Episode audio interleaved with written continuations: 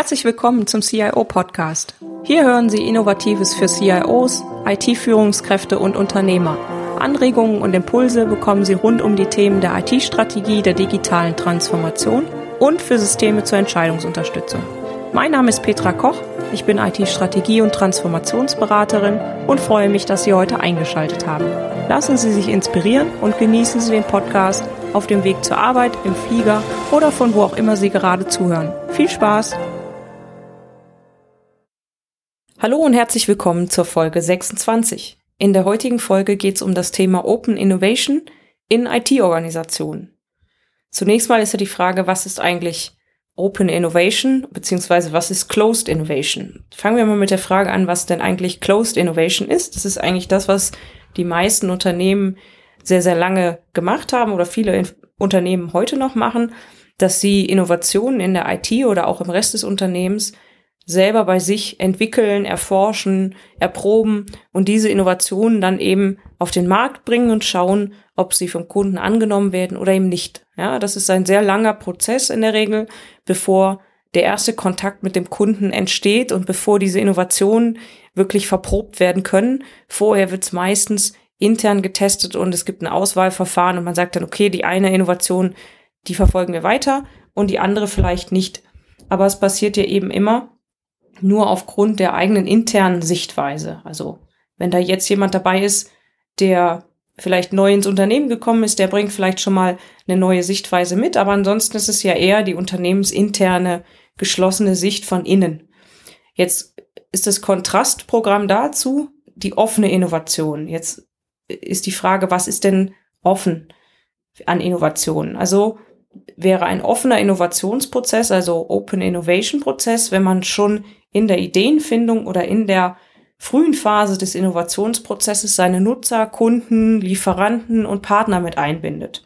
Ein Beispiel, was vielleicht viele von Ihnen kennen, ist oder auch unseren, unseren Alltag schon mitgestaltet, ist zum Beispiel, dass man sich Sportschuhe personalisiert bestellen kann, dass man da sagen kann, welche Farben man gerne hätte und so weiter. Sagt der eine vielleicht, naja gut, wer braucht das denn? Ja, aber das ist vielleicht für viele ein Kriterium, warum sie Schuhe der einen Marke kaufen und nicht Schuhe der anderen Marke kaufen. Das ist eben die Frage, wie ist das Verhalten der Nutzer und wie gut kann man das eben erkennen oder schon erproben, wenn man im Innovationsprozess ist. Und da gibt es eben die Möglichkeit durch diesen offen gestalteten Innovationsprozess, indem man Nutzer, Kunden, Lieferanten, Partner mit einbindet, dass man schon viel früher eigentlich ein Gefühl dafür bekommt, ob diese Idee ja auf Zustimmung trifft bei den Kunden oder ob es vielleicht etwas ist, wo man sagt, na ja, gut, das verwirft man vielleicht wieder.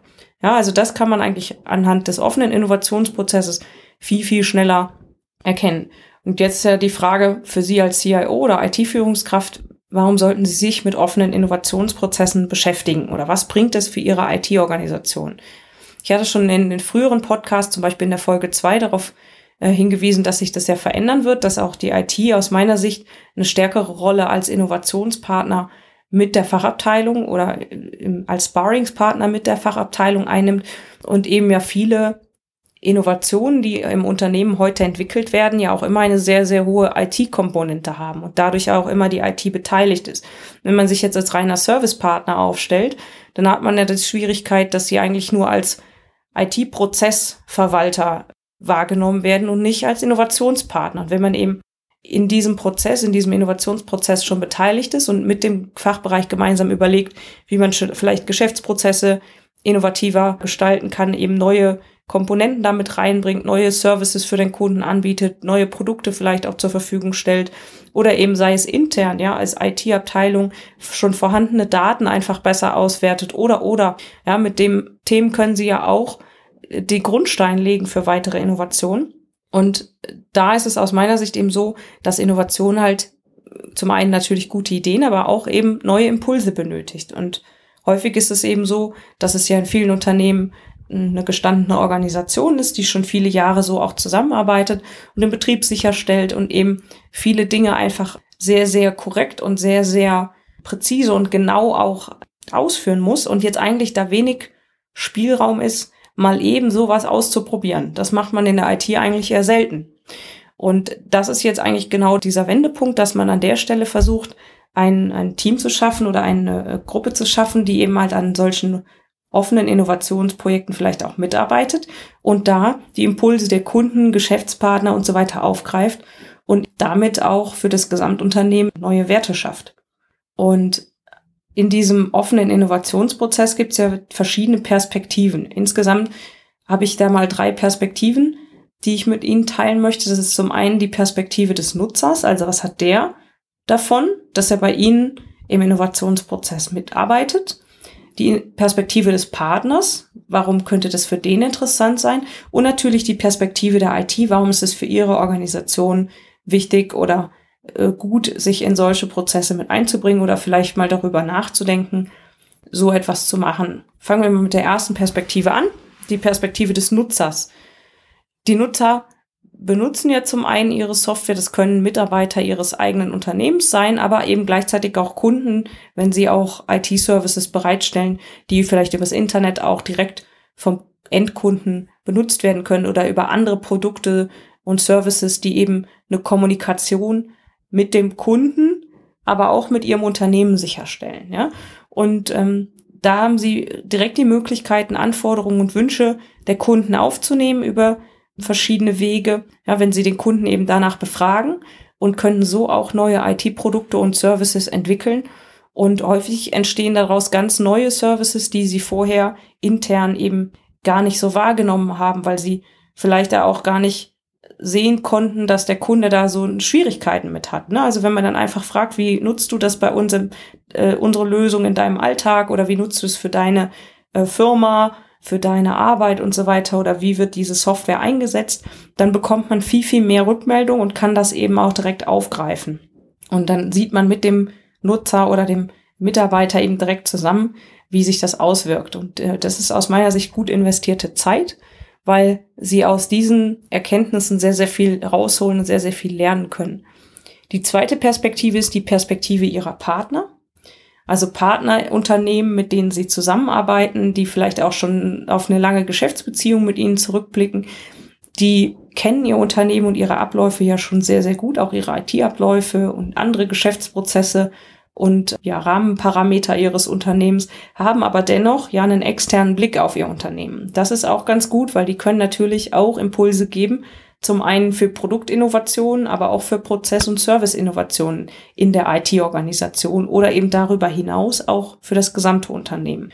Und aus Studien kann man eben erfahren, dass es vor allen Dingen in wirtschaftlich schlechteren Zeiten sehr hohe Kooperationsbereitschaft zwischen Unternehmen gibt und die dann in diesen schlechteren wirtschaftlichen Zeiten deutlich zunimmt. Und mein Tipp wäre eben, warten Sie nicht auf schlechte Zeiten, sondern fördern Sie halt die Kollaboration mit Partnern und auch die Innovation in Ihrer IT-Organisation aktiv. Also gehen Sie da eigentlich aktiv auch auf Partner zu und schauen einfach, was es vielleicht für Möglichkeiten gibt, äh, wie man sich da gegenseitig eben nochmal stärker unterstützen kann. Und ich denke mal, in der Regel profitieren da beide Seiten davon. Wenn Sie einen Geschäftspartner haben, der lange Zeit schon mit Ihnen zusammenarbeitet, nehmen wir mal irgendeinen IT-Prozess bei Ihnen auch begleitet, dann wird der wissen, wie man das vielleicht noch besser machen kann und sie dann noch weiter nach vorne bringt. Und die dritte Perspektive ist die Perspektive ihrer eigenen internen IT. Und aus meiner Sicht das Wichtigste ist, dass sie eben diese neuen Impulse bekommen durch den offenen Innovationsprozess. Also sie würden da etwas erfahren, was sie aus dem eigenen kleinen Unternehmenskosmos heraus, sage ich jetzt mal, so eigentlich nicht direkt bekommen würden.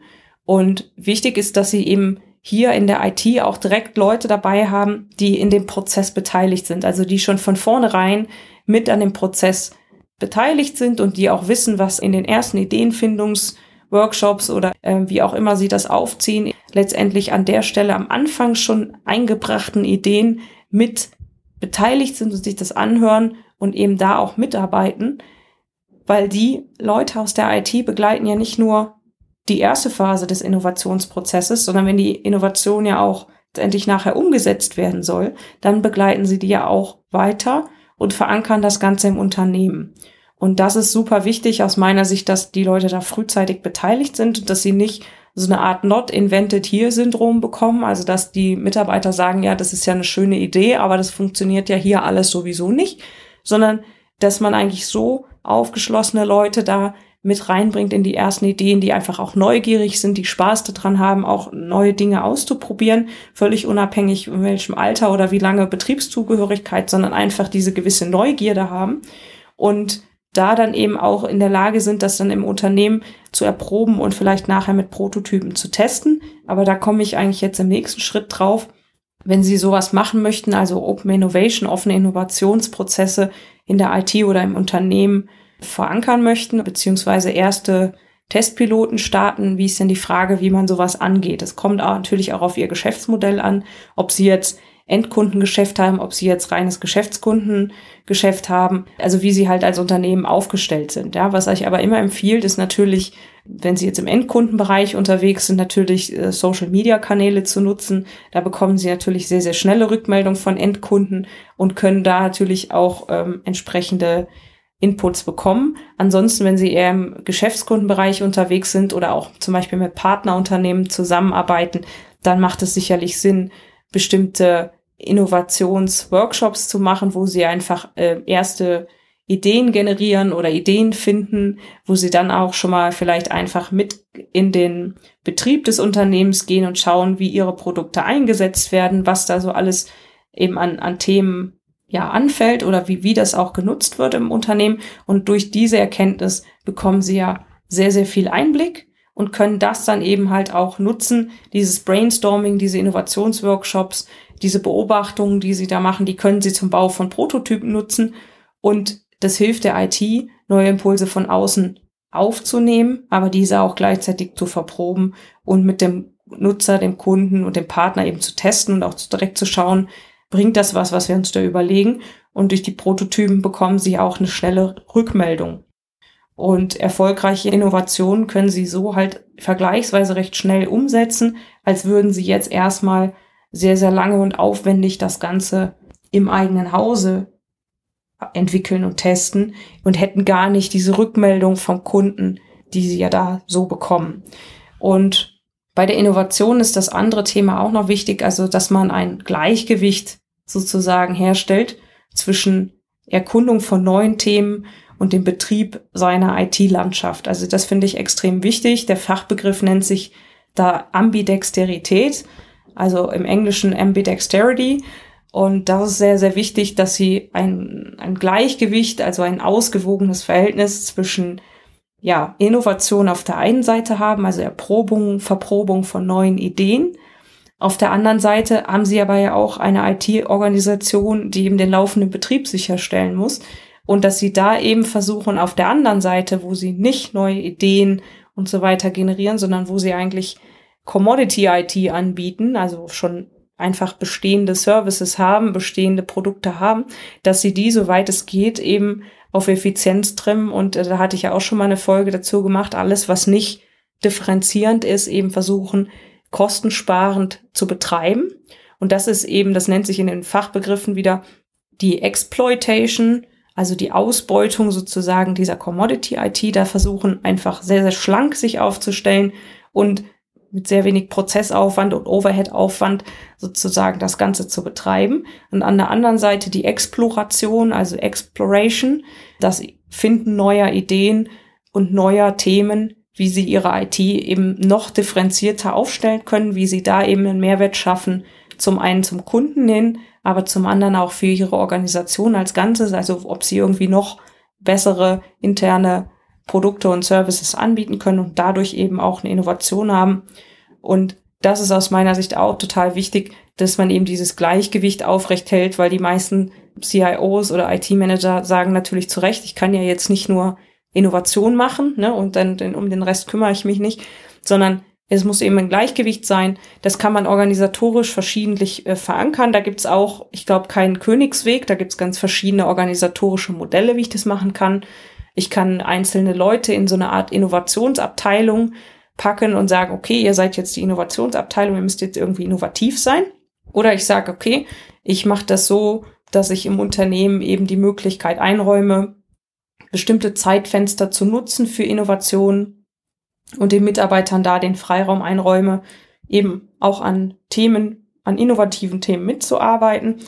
Das ist immer eine Frage, wie die Organisation an sich auch aufgebaut ist. Ich glaube, da lässt sich schwierig sagen, was jetzt für die einzelne Organisation jetzt pauschal der richtige Weg ist. Ich glaube, das muss man eben dann im Einzelfall sich anschauen, aber es gibt sicherlich da verschiedene Möglichkeiten, wie man das Thema angehen kann. Sicherlich charmant ist es, wenn die gesamte Organisation einen gewissen Freiraum für Innovationen hat, weil ich glaube, aus der Breite, also ist meine ganz persönliche Meinung, aus der Breite bekommen sie sicherlich nochmal auch eine ganze Reihe an innovativen Themen. Was dann sicherlich hilfreich sein kann, ist, wenn das in einem kleinen Team irgendwo zusammenläuft und die das je nach Größe des Unternehmens natürlich auch nochmal kanalisieren und bündeln, ähm, weil sie das sonst auf, aufgrund der Größe des Unternehmens vielleicht einfach sonst ins Nirvana läuft. Das muss man aber, wie gesagt, einfach anhand des, des Unternehmens im Einzelfall dann anschauen. Wichtig ist aber, dass sie eben dieses Gleichgewicht haben aus meiner Sicht und offen auch für Innovationen von außen sind, weil ich denke, diese bereichern auch das Unternehmen. Äh, früher haben sich ja die Unternehmen eher abgekapselt und haben sich da so ein bisschen abgeschirmt und haben gesagt, Hauptsache ich bin der Erste, der Schnellste, der Beste. Und ich denke, in Zukunft wird so sein, dass es wichtiger ist, ähm, sich ein sogenanntes Ökosystem aufzubauen, also dass sie gut vernetzt sind, eben mit Partnerunternehmen und mit Kunden und eben an der Stelle in diesem Gesamtkonstrukt eigentlich so ihren Weg gefunden haben und ihre Differenzierung klar haben und an der Stelle eben da den Unterschied machen. Und dass es nicht mehr darauf ankommt, der erste und schnellste bei der Innovation zu sein, weil man einfach schneller eingeholt wird, sondern eben da in dem Gesamtgefüge ähm, einfach eine gute Position zu haben und da für den Kunden auch entsprechend guten Nutzen zu erzielen und die IT-Lösung einfach intelligent einzusetzen und damit noch mehr Nutzen zu stiften und eben halt auch einen Mehrwert, sei es aus Daten, sei es aus Prozessen, sei es aus IT-Anwendungen, die man dann letztendlich zur Verfügung stellt. Ja, ich hoffe, Sie konnten ein bisschen was mitnehmen aus der Folge. Ich freue mich natürlich auch immer über Hörerfragen oder über Kommentare von Ihnen dazu. Sie können die wie immer auch auf der Seite, die ich gleich nenne, direkt hinterlassen. Da ist ein Kontaktformular oder auch die Möglichkeit zu diskutieren.